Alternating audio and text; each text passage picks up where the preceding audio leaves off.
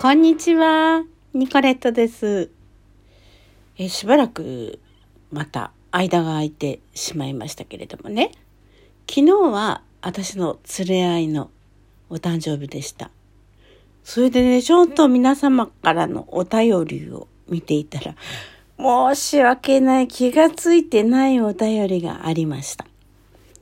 私の誕生日は1月2日なんですけれども、そのあたりにね、あの、ハッピーバースデーのお便りを床山さんからいただいてたんです。すいません。ありがとうございます、床山さん。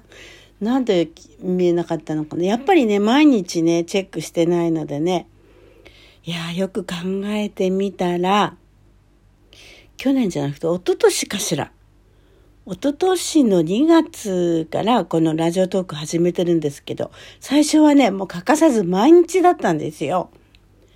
それで、まあ1年いかないうちにもう疲れ果てちゃって、いや疲れたっていうんじゃない、なんだろう。ちょっと間が空くようになっちゃったんですね。1週間に何日とかね。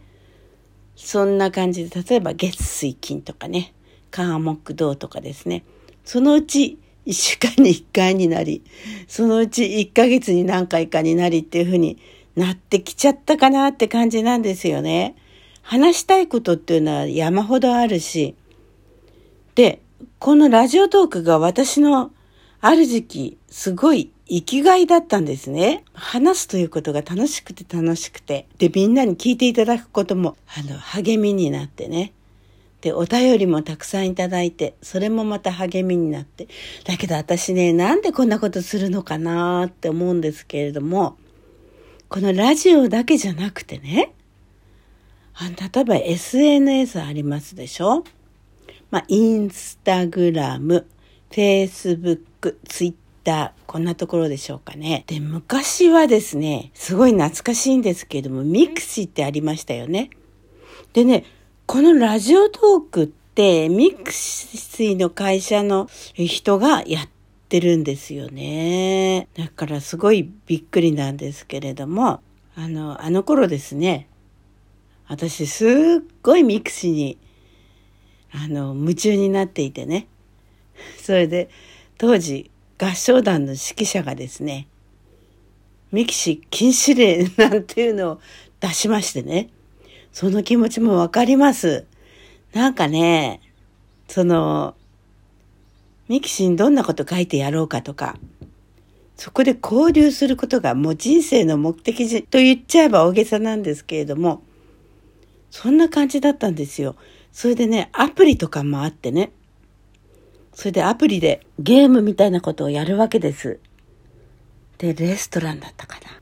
レストランで、あの、メニューをね、あの、作っていったりとかですね。その時にいろいろ、ヨーロッパのお料理の名前を知りましたね。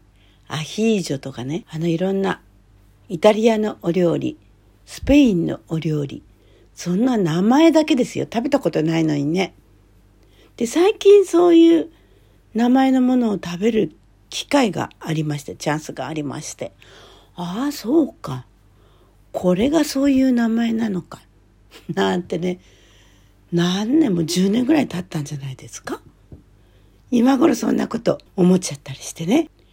大体ね、昔から外食ってあんまりしなかったんですよね。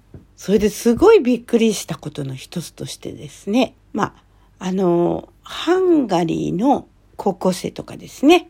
大学生が交換留学で日本にやってきました。どうでしたか？って感想を聞くとね、あの、週に1回は、あの、レストランに連れて行ってくれましたとかね、そういう話よく聞いたんです。で、私びっくりしちゃってね。これ日本人が例えば海外にホームステイとか留学した時っていうのは大体そこのうちの家庭料理というかねごちそうになることがほとんどなんですよね。それがねあの日本の場合はあ作ってあげないでレストランかと思いましていつでもそうではないとは思うんですけれどもいろんな人からレストランに行ってご馳走してもらいましたっていう話を聞くのでねああ、やっぱり留学生を迎え入れるホストファミリーになるようなお宅というのは割とリッチなのかななんて思ったりしましたね。昔うちは子供が小さかった時まあレストランはもちろん行きませんしあとそうですねあの頃はね出前っていう方法もあったんですけどめったに出前を頼むこともなかったですね。丼物お蕎麦屋さんからねえ丼ご飯を頼むってことは半年に一回ぐらいかなありましたけどねそれである時まああの親類で集まりがありましてそこに行った時もねあのあの頃はね小僧寿司っていうのがあったんですよ。今はもうねお寿司ったってスシローとかいろんなところでね出前をお願いできますし、ウーバーイーツなんてね、便利なものもできちゃいましたよね。それで、だけどね、あの、うちの子供たちが小学生ぐらいの時っていうのは、うん、あのいろいろ、外でね、召し上がる方もいらっしゃいましたけれども、それはその家庭家庭だからね、それで良ければいいんだろうと思うんですけれども。うちはねまあ盛況にも入っていましたし油で油で揚げるだけとかちょっと温めればレンチンすれば OK とかですね。そんなものが結構ありましたんでそういうもので忙しい時にはねそういうもので済ましちゃったりとかね。ちょっと申し訳ないなぁなんて思っちゃいましたけどね。娘にね大人になってからなんか私お袋の味って知らないんだけどとかって言われましてね。そんなはずないんですよ。私結構作ってあげたと思うんですけど記憶にないだけなんですね。寂しいなぁ悲しいなぁ。あんなにね頑張って一生懸命作ったのにね。はい。まあそんなわけで昔はですね出前を取ることもなかったしまああの大変でもご飯は作ってあげるっていうのが基本かなと思っていたのでね。まあお袋の味の記憶がなくてもこれがお母さんの味っていうのがなくてもやっぱり自分のうーん絶対守るべきこととしてご飯は作ってあげようっていうのが基本的にありましたよね。だかそれに比べて今の食生活ってどうなのかしら。なんて思っちゃいますけれどもね。出かけるとやっぱりなんかご飯食べていこうかとかですね、えー、お誕生日っていうとどっか食べに行こうかってなるわけですけど。昔はお誕生日でもあのケーキも手作りで作ったしお料理もあの作ってあげてましたね。えー、お誕生日おめでとうのメッセージの話からこんなことになっちゃってごめんなさい、床山さん。お誕生日のメッセージありがとうございます。なんだか SNS の話になったり誕生日の話になったり食生活の話になったり外食の話になったり取り留めがないですよね。テーマは何なんだろう なんてね、えー、考えちゃったりしますけれども。そう。あの SNS ね。私は Facebook はやってます。インスタグラムもやってるんですけどね。